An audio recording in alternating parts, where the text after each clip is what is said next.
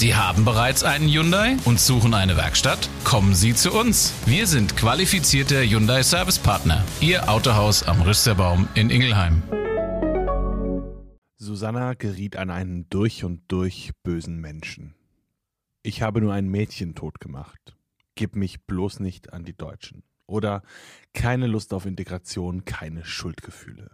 Diese Schlagzeilen, die 2018 deutschlandweit für Entsetzen gesorgt haben, zeigen schon, dass es sich bei unserem heutigen Fall um ein hochbrisantes Thema handelt. Im Mai 2018 verschwindet die 14-jährige Susanna F. aus Mainz. Ihre Spur verliert sich in Wiesbaden. Wie sich später herausstellt, wurde die Schülerin vergewaltigt und ermordet. Ihre Leiche wurde in Wiesbaden-Erbenheim gefunden, in einem dichten Gestrüpp neben Bahngleisen, unweit einer Unterkunft für Geflüchtete. Abgrundtief der True Crime Podcast der VRM. Das unfassbare Leid, das der Familie und dem Opfer widerfahren ist, bewegt jeden und erfasst auch mich. Das ist ein Zitat der ehemaligen Bundeskanzlerin Angela Merkel. Sie hat sich während des G7-Gipfels in Kanada 2018 zu einem Mordfall geäußert, der, das macht dieses Zitat deutlich, zwar in unserer Region passiert ist, dessen Auswirkungen aber weit darüber hinausgehen. Denn die Kanzlerin hätte einige Statements abzugeben gehabt, wenn sie jeden Mordfall, der sich während ihrer 16-jährigen Amtszeit in Deutschland ereignet hat, kommentiert hätte. In diesem Fall aber wurde die oftmals so zurückhaltende Kanzlerin deutlich. Der Mord an Susanna aus Mainz war abscheulich. Auch wenn die Tat bewiesen sei, müsse mit aller Klarheit ein Urteil gesprochen werden. Wir können nur zusammenleben, wenn wir uns gemeinsam an unsere Gesetze halten, sagte Merkel. Ihr merkt schon, unser heutiger Fall geht tiefer. Dennoch wollen wir uns das, was 2018 passiert ist, einmal ganz in Ruhe und von vorne anschauen. Und damit herzlich willkommen zu einer neuen Folge von Abgrundtief. Mein Name ist Thomas Schmidt, ich bin Digitalreporter bei der VRM und spreche hier regelmäßig über echte Kriminalfälle, die sich in unserer Region ereignet haben. Und das tun wir in dieser Folge zunächst einmal mit einem Blick auf das Opfer. Susanna F. Die Mainzerin wohnte mit ihrer Mutter, einer kleinen Schwester und dem neuen Lebensgefährten ihrer Mutter im Stadtteil Lerchenberg. Als ein absolutes Wunschkind wurde Susanna von ihrer Mutter beschrieben. Ich habe versucht, Susanna doppelte Liebe zu geben, hat die Mutter bei Gericht gesagt. Doppelt, denn die Beziehung zu Susannas Vater hielt nicht. Das Mädchen musste ohne Vater in ihrem Leben aufwachsen. Und daraus entwickelt sich ein inniges Verhältnis der beiden. Als Susanna sieben Jahre alt war, trat ein neuer Mann in das Leben der beiden. Susanna bekam einen Stiefvater und etwas später auch eine kleine Schwester aus dieser Beziehung. Eine neue Familie konnte heranwachsen, das Vertrauen zur Mutter blieb ungebrochen. So sehr sich Susanna ihrer Mutter anvertraute, mit anderen Menschen, auch ihren Mitschülerinnen und Mitschülern, hatte Susanna so ihre Probleme. Sie fühlte sich oft ausgegrenzt, war unsicher, schüchtern und eher zurückhaltend. Konfliktscheu sei sie aber nicht gewesen. Es sei ihr schwer gefallen, Anschluss zu finden, andere Menschen anzusprechen. Eine Eigenschaft, die sich der spätere Täter wohl zunutze machte. Ein unerfahrenes, schüchternes Mädchen mit 14 mitten in der Pubertät, das sich ausgegrenzt fühlt, außen vor und auf der Suche nach Anschluss ist. Diesen Anschluss hat Susanna anscheinend irgendwann gefunden oder sie hat zumindest geglaubt, ja gehofft, ihn gefunden zu haben. Als ihre ersten richtigen Freunde hatte Susanna die Gruppe beschrieben, die sie kennengelernt hat. Fröhlich, ja nahezu euphorisch sei sie dabei gewesen. Aber diese Freunde lernte Susanna nicht in der Schule, nicht in ihrer nachmittäglichen Freizeit kennen, sondern in Wiesbaden, während der Unterrichtszeit. Ihre Schule war aber in Mainz und das heißt, Susanna hat geschwänzt. Einmal eine ganze Woche lang. Susannas Mutter erfährt das durch einen Anruf der Schule. Man erklärt ihr, ihre Tochter sei eine Woche lang nicht zum Unterricht erschienen. Aber auch diesen Konflikt lösen Susanna und ihre Mutter. Sie verspricht künftig nicht mehr zu schwänzen und ihre Mutter hat es auch kontrolliert. Die Nachmittage hat Susanna aber dann trotzdem mit ihren neuen Freunden in Wiesbaden verbracht. Dort hat sich Susanna auch in einen 14-jährigen Jungen verliebt, Casey. Es ist der Bruder von Ali B., der später zum Mörder werden wird. Das weiß zu diesem Zeitpunkt natürlich noch niemand, doch Casey hatte zu diesem Zeitpunkt bereits eine Freundin. Susannas Liebe ist nicht auf Gegenliebe gestoßen und die Mainzerin hat angefangen, sich zu ritzen. Ein Warnsignal für die fürsorgliche Mutter, die daraufhin beim Mainzer Jugendamt Familienhilfe beantragt. Schulschwänzen, Ritzen, zu viel, um die Probleme selbst regeln zu wollen. Mutter und Tochter sind zu einer Ärztin gegangen, die Susanna erst einmal krank geschrieben hat. Suizidgefahr habe keine bestanden. Man hat einen Termin für einen Besuch bei einem Kinderpsychiater ausgemacht. Einen Tag vor diesem Termin war Susanna mit ihrer Mutter einkaufen, shopping, neue Klamotten für die 14-Jährige, ein gemeinsames Mittagessen, ehe Susanna dann wieder nach Wiesbaden aufgebrochen ist. Erst um 21.30 Uhr hat Susannas Mutter wieder von ihrer Tochter gehört. Am Telefon hat sie erklärt, sich zu verspäten. Der Bus komme später. Dann hat das Telefon der Mutter erneut geklingelt. Susanna wollte bei einer Freundin übernachten. Ihre Mutter sei davon nicht begeistert gewesen, hat ihre Tochter bei einer Freundin jedoch besser aufgehoben gesehen als nachts alleine an irgendeiner Bushaltestelle. Und das war das letzte Mal, dass die Mutter von ihrer Tochter gehört hat. Denn sie kommt nicht mehr nach Hause. Sie ist an Ali B. geraten. Ali ist ein 21-jähriger Mann aus dem irakischen Erbil. Im Zuge der Geflüchtetenbewegung im Jahr 2015 ist er mit seiner Familie nach Deutschland gekommen. Insgesamt zehn Personen fasst Alis Familie. Er hat vier Brüder und drei Schwestern. Die Familie hat Schutz gesucht und nach einem knappen Jahr einen Asylantrag gestellt, der aber Ende 2016 abgelehnt worden ist. Dagegen reichen die Bs Klage ein und obwohl die wohl aufgrund einer fehlenden Begründung hätte abgelehnt werden müssen, ist erstmal nichts passiert und die Familie bleibt zunächst in Deutschland. Und dort ist Ali auch erst einmal nicht auffällig geworden. Irgendwann hat sich das aber geändert und der Geflüchtete gerät immer wieder in Kontakt mit der Polizei. Das war so Anfang 2018. Da haben die Betreuerinnen und Betreuer des Sozialdienstes Asyl Veränderungen bei Ali beobachten können. Er hat plötzlich Markenklamotten getragen und eher mit Abwesenheit als mit dem Besuch eines Deutschkurses oder gar einer Arbeitsstelle geglänzt, die man ihm wohl angeboten hatte. Vielmehr hat langes Schlafen, Essen, Alkohol und ja, einfach rumhängen viel Raum in seinem Leben eingenommen. Rumhängen zum Beispiel in der Wiesbadener Innenstadt. Dabei ist das nicht ohne Zwischenfälle abgelaufen, wenn man es mal nett formulieren will. So soll Ali B. am 27. April 2018 ein elfjähriges Mädchen aus Wiesbaden in sein Zimmer in der Asylunterkunft im Kreuzberger Ring in Erbenheim gelockt haben, die Tür verschlossen haben und sie dann vergewaltigt haben. Im Mai soll es dann zu einer erneuten Vergewaltigung gekommen sein, auf einem Supermarktparkplatz in der Nähe der Unterkunft. Erst soll das Kind von einem Freund des Irakers begrapscht worden und später von Ali in einem Gebüsch vergewaltigt worden sein. Anschließend steht Ali Schmiere und auch sein Freund soll sich an dem Mädchen vergangen haben. Was ist das für ein Mensch, der solche Taten begeht, der immer und immer wieder auffällt, bis schließlich alles in einem letzten grausamen Verbrechen gipfelt? Das fragen sich natürlich alle, die von diesem Fall hören oder gehört haben. Wie kann so etwas passieren? Um das vor Gericht zu klären, wurde ein psychiatrisches Gutachten erstellt, das die Persönlichkeit des Tatverdächtigen analysieren sollte. Und auch das ist für das Gericht natürlich spannend, klären sollte, ob der Angeklagte im Falle einer Verurteilung überhaupt als schuldfähig angesehen werden kann.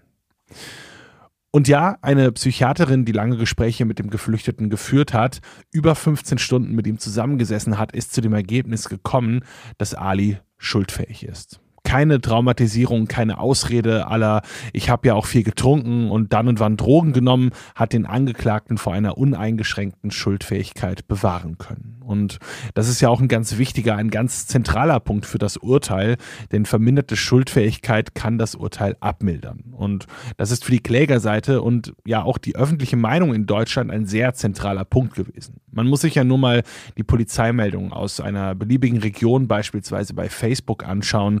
In den Kommentaren darunter liest man ja immer wieder von angeblicher Kuscheljustiz in Deutschland oder der Behauptung, dass man alle Geflüchteten, die in Deutschland eine Straftat begehen, per se aufgrund ihrer teils traumatischen Erfahrungen in ihren Heimatländern als schuldunfähig einstufen würde.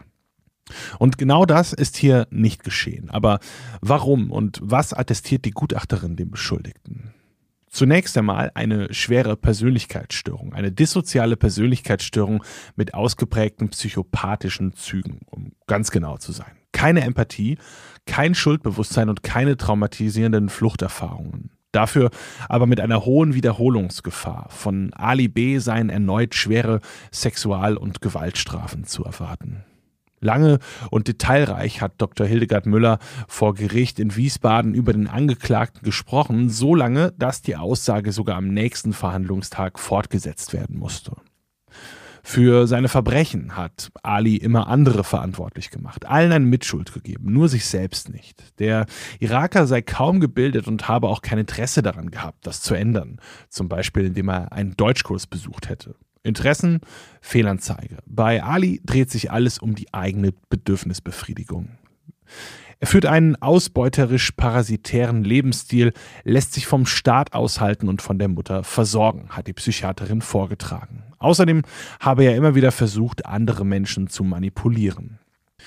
Unverständliches Raunen war im Gerichtssaal zu hören, als Müller dann berichtet hat, wie Ali sich während der Gespräche immer wieder selbst bemitleidet hat. So hat er unter anderem seine Haftbedingungen kritisiert. Der Fernseher habe zu wenig Programme, er brauche Zigaretten und dann hat ihm auch noch die Verpflegung im Gefängnis nicht gepasst.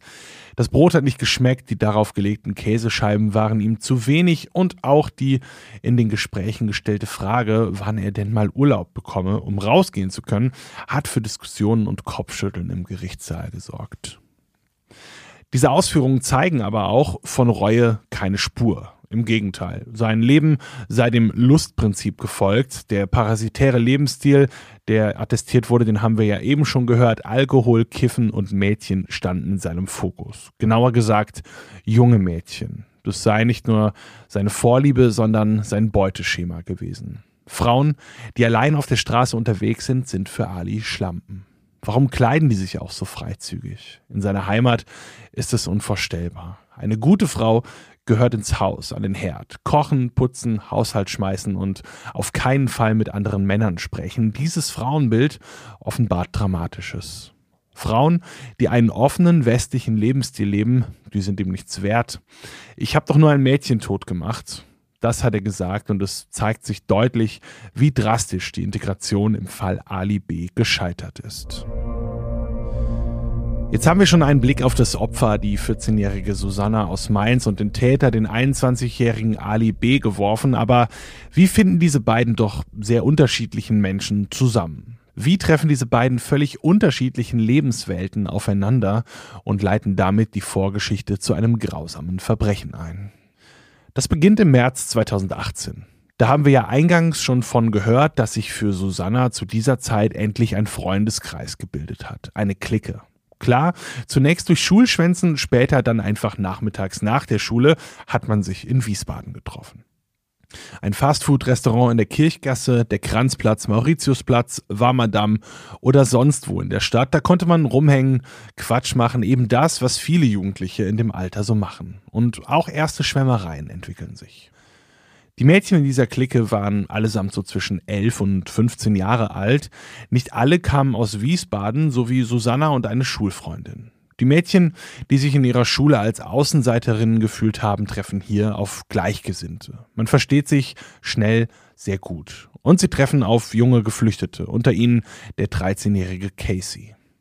Ali selbst ist nicht mit dabei, jedenfalls nicht immer. Aber dann und wann ist er auch mit unterwegs, schauen, mit wem der kleine Bruder so rumhängt. Und die Leute, vor allem Mädchen, mit denen Casey abhängt, passen exakt in das Beuteschema des Irakers. Jung, unerfahren und auf der Suche nach Bestätigung. Casey also, der Junge, für den Susanna anscheinend geschwärmt hat. Er hat zwar eine Freundin gehabt, war aber trotzdem oft mit dabei, wenn Susanna und andere aus der Gruppe in Wiesbaden unterwegs waren. So auch am Abend des 22. Mai 2018, dem Tag, an dem man die Schülerin zum letzten Mal gesehen hat. Und der Tag, über den wir zu Beginn dieser Episode schon gesprochen haben. Nach dem Shopping war Susanna noch dabei, als ihre Mutter die kleine Schwester aus dem Kindergarten abgeholt hat. Dann verlässt sie das Haus in Richtung Wiesbaden. Bis 22 Uhr soll sie zurück sein. Im Wiesbadener Einkaufscenter Luisenforum haben Susanna und eine Freundin dann Casey getroffen. Mit ihm waren noch ein paar andere junge Geflüchtete unterwegs. Etwas später ist auch Ali mit seiner Freundin dazugestoßen. Ali, vor dem, das wird später bei Gericht noch deutlich, vor dem viele der jungen Mädchen Angst hatten. Zu offensichtlich hat er versucht, sich den Kindern anzunähern, sie auf Social-Media-Plattformen und Messenger-Diensten bedrängt, nach Nacktbildern gefragt. Aber Susanna hat die Gruppe an diesem Abend nicht verlassen. Vielleicht, weil ihre Freundinnen noch dabei waren. Vielleicht, weil ihr Schwarm Casey mit dabei war. Und es scheint auch nicht besonders unangenehm oder bedrohlich gewesen zu sein, denn Susanna lässt sich überreden, noch ein bisschen zu bleiben.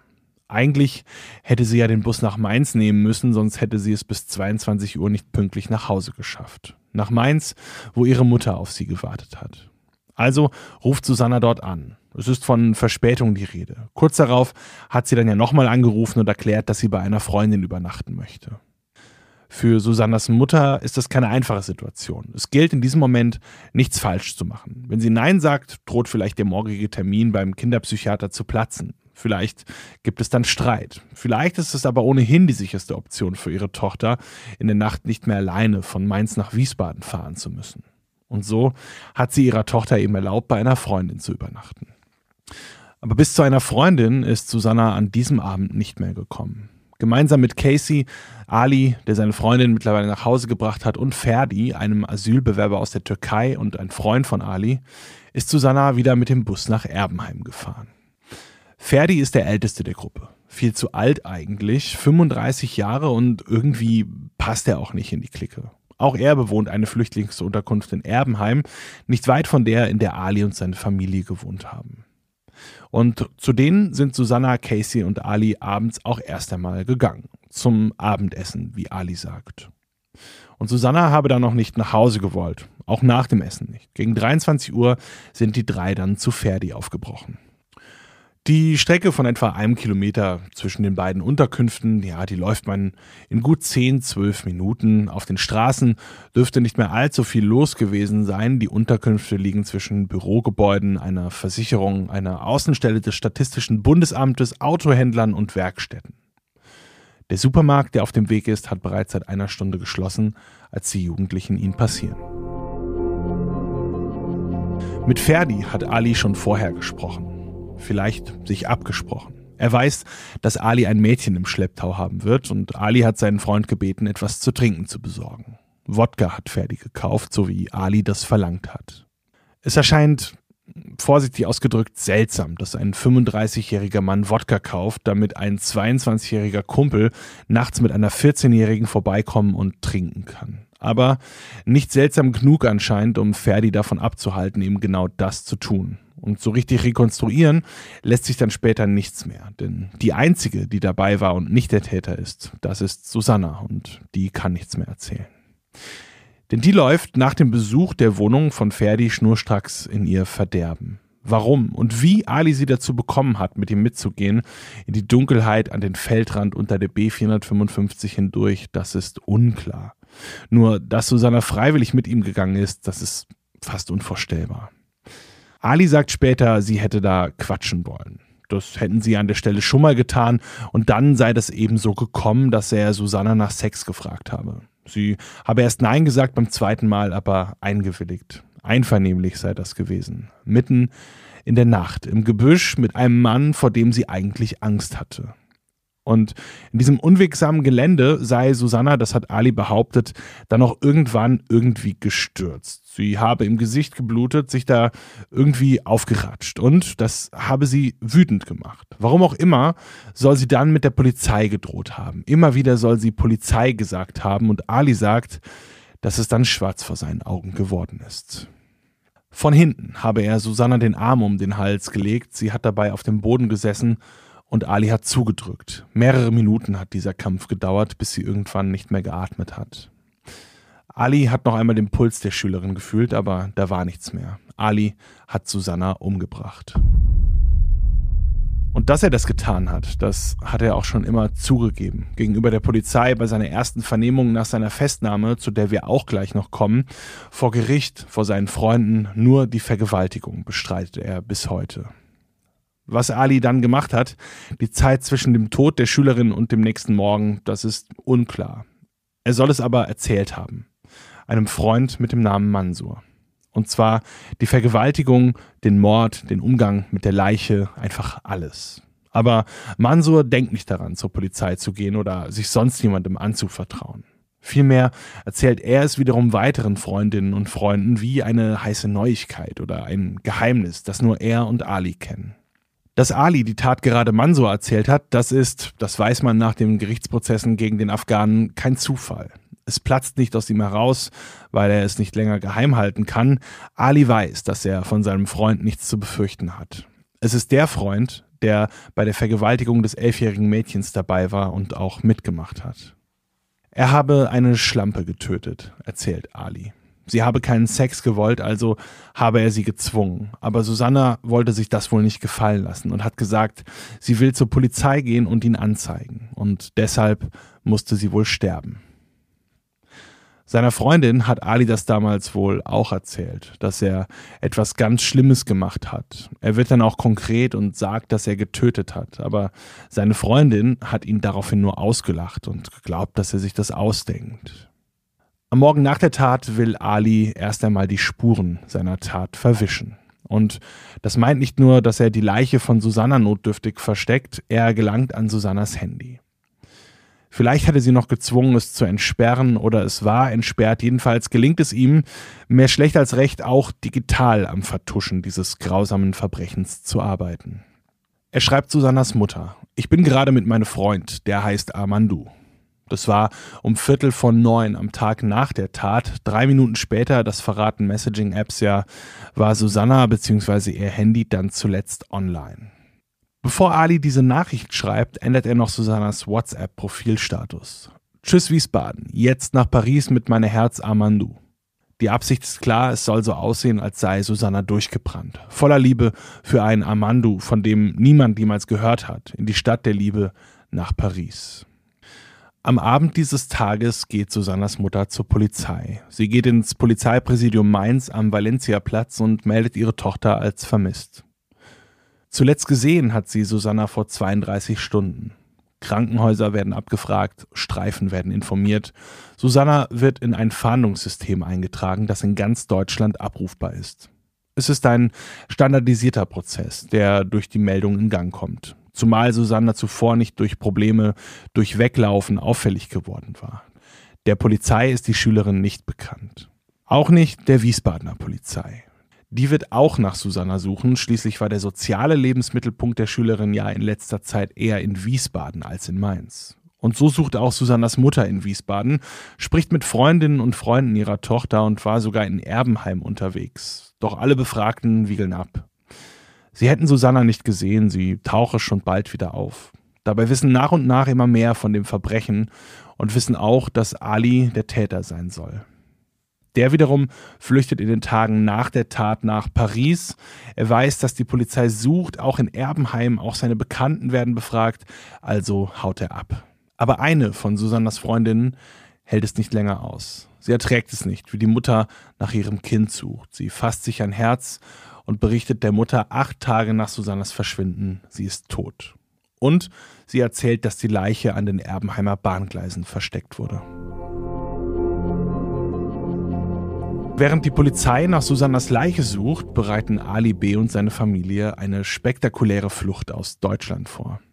Ali, der mittlerweile auch wieder aus Paris zurück ist, muss seiner Familie also erzählt haben, was er da getan hat. Im Frankfurter Generalkonsulat des Irak beantragt die Familie Laissez-passer-Papiere. Sie berechtigen für die Einreise in den Irak und dabei fallen Dinge auf.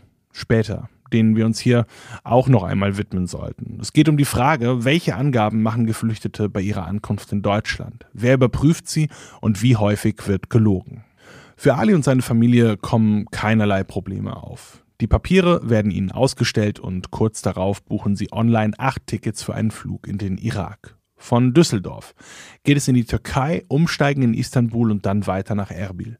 Gebucht am Freitagabend, am Tag, an dem sie die Papiere erhalten haben, Abflug nur wenige Stunden später, Samstagmittag um kurz nach halb drei. Ali und seine Familie sind weg, in Sicherheit. So glaubt er zumindest und so sieht es ja auch aus. Die Ausreise klappt erschreckend einfach, jetzt so im Nachhinein betrachtet, aber warum auch nicht? Die Papiere waren okay und Ali noch nicht im Visier der Ermittlungen. Das ändert sich aber relativ schnell nach dieser Flucht. Denn nur einen Tag nach der Abreise betritt der junge geflüchtete Mansur das erste Polizeirevier in Wiesbaden, am Platz der deutschen Einheit. Und er packt aus. Susanna sei vergewaltigt und anschließend getötet worden. Der Täter Ali B.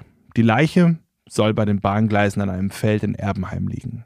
Noch am gleichen Tag rücken Beamte zur Flüchtlingsunterkunft am Kreuzberger Ring aus, doch Familie B ist nicht zu finden. Zeugen berichten, dass man die Familie mit schweren Taschen gesehen habe. Auch die Wohnung der Bs macht den Eindruck, dass hier eine relativ überstürzte Flucht stattgefunden hat. Und auch der Hausmeister der Unterkunft erklärt, dass die Familie schon ein paar Tage lang keine Post mehr abgeholt hat. Zwei Tage lang durchkämmt die Polizei das Gebiet um die Stelle, von der Manso den Beamten erzählt hat, und dann finden sie eine weibliche Leiche. Etwa zehn Meter von den Bahngleisen entfernt in einem rund 35 Zentimeter tiefen Erdloch, abgedeckt mit Gestrüpp. Alles deutet darauf hin, dass es sich dabei um die seit mehr als zwei Wochen vermisste Susanna aus Mainz handelt. Aber um wirklich Gewissheit zu erlangen, muss die Leiche erst obduziert werden. Ali B. wird ab diesem Zeitpunkt per Haftbefehl gesucht. Denn die Stelle, an der die Leiche gefunden wurde, deckt sich ja mit Mansos Angaben und die beinhalten ja auch Ali als Täter. Außerdem wird Ferdi festgenommen, einer der letzten Menschen, der Susanna noch lebend gesehen haben dürfte und für die Polizei ist er erst einmal ein Verdächtiger. Aber nach seiner Vernehmung wird er auch gleich wieder freigelassen, weil er für die Tatzeit ein Alibi hat. Nicht aber Ali B. Als er der Hauptverdächtige im Fall Susanna wird und öffentlich bekannt wird, dass er mit seiner ganzen Familie seelenruhig ausreisen konnte, macht sich Entsetzen und Wut breit. Denn im Irak könnte Ali abtauchen, niemals befragt und niemals zur Rechenschaft gezogen werden. Deutschland und der Irak haben kein Rechtshilfeabkommen.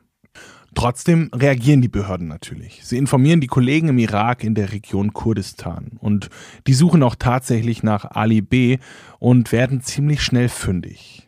Ali soll sich in Zakko aufhalten. Er hat Verwandte dort. Es liegt also auch schon nahe, wo er genau sein könnte. Und das Interessante dabei ist, die haben ihn nicht etwa gedeckt, sondern ihn verraten. Das hat der Polizeichef vor Ort berichtet.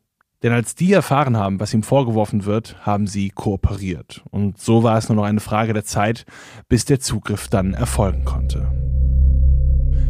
Und dann passiert es auch. Am 8. Juni 2018, also 18 Tage nach dem Mord, wird Ali B. festgenommen. Er leistet keinen Widerstand, aber er soll Angst gehabt haben. Angst vor den Deutschen, wie es heißt. Er wollte auf keinen Fall ausgeliefert werden, aber wie auch.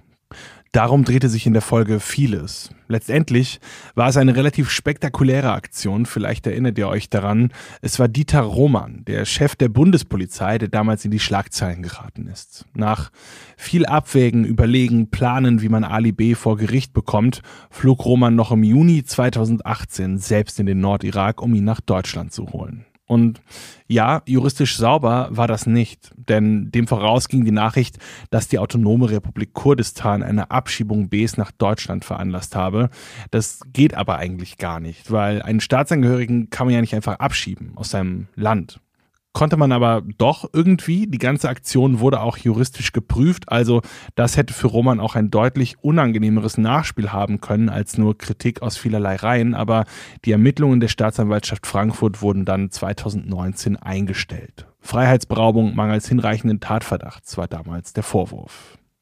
Wie dem auch sei, Roman persönlich fliegt in den Irak, lässt seine guten Kontakte spielen und sorgt dafür, dass Ali B. am Abend des 9. Juni 2018 wieder in Deutschland landet. Und schließlich auch in Wiesbaden. Mit einem Polizeihubschrauber und begleitet von schwer bewaffneten, muskelbepackten Polizisten mit Sturmhauben wird der Verdächtige in das Präsidium geführt. Medienwirksam inszeniert, der Rechtsstaat hat gehandelt. Und ab jetzt wird es alles offiziell. Schon in der ersten Vernehmung bei der Polizei in Wiesbaden gesteht Ali den Mord an Susanna und bestreitet die Vergewaltigung. Gleiches passiert auch einen Tag später, als der Iraker sechs Stunden lang von einem Haftrichter des Wiesbadener Amtsgerichts vernommen wird.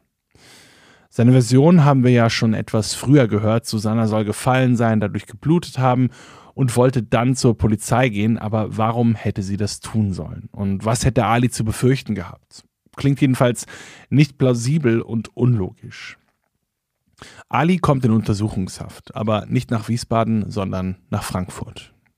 Und wenn wir nur über das Verbrechen sprechen möchten, dann könnten wir sagen, wir haben jetzt alles, was dazugehört. Täter, Opfer, Tathergang, Verfolgung und letztendlich Festnahme. Doch dann würden wir den juristischen Part, die Gerichtsverhandlung auslassen. Und das sollte man natürlich ohnehin nicht tun, aber schon gar nicht in diesem Fall, denn auch dieser Prozess war, nennen wir es mal, besonders.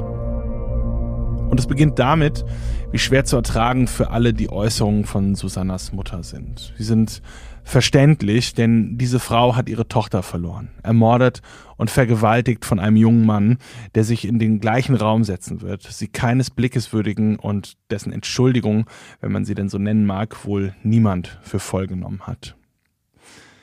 Und es haben sich während des Prozessverlaufs so mehrere Schauplätze geöffnet. Einmal der Angeklagte selbst, der das alles, was da vorgetragen wird, teils wirklich unschön detailliert, so komplett ohne Regung verfolgt, als hätte er mit der ganzen Sache gar nichts zu tun gehabt. Dann die Ereignisse rund um die Clique in Wiesbaden. Ali ist da wiederholt aufgefallen, sei es durch Alkoholkonsum, sei es durch das Anmachen von Mädchen, oftmals auch über Instagram, später über WhatsApp. Er hat viele von den minderjährigen Mädchen nach Nacktfotos gefragt und die Mädchen hatten Angst vor ihm. Er hat sie auch gegen ihren Willen angefasst und dass er überhaupt Kontakt zu ihnen hatte, lag wohl an seinem jüngeren Bruder Casey. Und dann gab es natürlich auch noch das Gutachten. Wir haben ja bereits gehört, volle Schuldfähigkeit bei Ali B. Zwischenzeitlich hat ein Mithäftling außerdem einen Brief an die Staatsanwaltschaft geschrieben, in dem er berichtet, Ali habe im Gefängnis den Mord und explizit auch die Vergewaltigung gestanden und beim Vergraben der Leiche zwei Helfer gehabt. Aber gut, der hat sich wahrscheinlich einen kleinen Deal dadurch erhofft, das kann ja jeder sagen, der auch inhaftiert ist und hofft, durch eine solche Kooperation strafmildernde Umstände zu bekommen. Dann gab es aber auch noch andere Belastungen gegen Ali B., die zeigen, der Mord an Susanna war nur der Gipfel einer sich immer weiter drehenden Spirale aus Gewalt. Ein Mann erklärt vor Gericht, er habe Ali identifizieren können. Klar, sein Bild ging durch die Medien und der Mann sagt auch, der Name Ali sei gefallen. Gefallen, während er im Wiesbadener Kurpark ausgeraubt wurde. Ali soll ihn gemeinsam mit einem weiteren Täter erst nach Zigaretten gefragt haben und dann angegriffen haben. Auch ein Messer war dabei im Spiel. Das Opfer trug schwere Verletzungen davon und die beiden Angreifer haben ihm seine Tasche und sämtliche Wertgegenstände geraubt. Die Aktion verlief brutal. Ali soll dem Mann mit dem Griff seines Messers auf den Kopf geschlagen und ihn gewürgt haben. Dann zerrten die Männer ihr Opfer in ein Gebüsch und mit den Worten Jetzt fick ich dich, hat Ali sein Opfer dann dazu gezwungen, seine Hose auszuziehen. Und dabei ist dem Mann dann Gott sei Dank die Flucht gelungen, denn wer weiß, was die sonst noch mit ihm angestellt hätten. Besonders pikant war in dem Prozess auch die Rolle von Mansur eigentlich ja Kronzeuge in dem Verfahren. Er gab den Tipp, der zum Fund der Leiche und zum Ergreifen des Täters geführt haben. Ein zu dieser Zeit gern angeführtes Beispiel gegen den Fremdenhass und die pauschale Abwertung von Geflüchteten als Straftätern. Ja, Ali B., der mutmaßliche Mörder, kommt aus dem Irak. Aber der kleine Mansur, ebenfalls Geflüchteter, der zeigt, es geht auch anders. Schert nicht alle über einen Kamm. Doch auch Mansur muss sich jetzt vor Gericht verantworten. Am Ende ist man überzeugt, dass er das elfjährige Mädchen, von dem wir ja schon mal in dieser Episode gesprochen haben, mindestens zweimal vergewaltigt hat. Einmal mit Ali B., einmal mit dessen jüngerem Bruder. Am Ende wird Ali B. am 10. Juli 2019 wegen Mordes und Vergewaltigung zu einer lebenslangen Freiheitsstrafe verurteilt. Dabei stellt das Gericht auch die besondere Schwere der Schuld fest. Damit ist eine Haftentlassung nach 15 Jahren ausgeschlossen. Ali B. wird wohl irgendwann nach langer Zeit, wenn er seine Haftstrafe verbüßt hat, abgeschoben werden. Zurück bleibt neben den Opfern, den Angehörigen und ihrer Trauer auch eine Menge Wut. Wut auf die Integrationspolitik, auf Geflüchtete und auf so vieles, was gar nichts mit dem Verbrechen oder dem Täter direkt zu tun hat. Und damit beenden wir unsere heutige Folge von Abgrundtief, dem True Crime Podcast der VRM. Wenn euch die Geschichten zu echten Verbrechen aus unserer Region interessieren, dann abonniert Abgrundtief, um keine weiteren Episoden mehr zu verpassen. Wenn ihr Feedback oder Folgenvorschläge habt, dann schickt das doch gerne an audio.vrm.de. Ich hoffe, wir hören uns zur nächsten Folge wieder. Bis dahin, passt auf euch auf. Abgrundtief ist eine Produktion der VRM von Allgemeiner Zeitung, Wiesbadener Kurier, Echo Online und Mittelhessen.de. Redaktion Thomas Schmidt. Produktion Mike Dornhöfer. Noch mehr spannende Geschichten, Reportagen und News aus eurer Region findet ihr auf unseren Nachrichtenportalen oder in eurer Lieblings-Podcast-App.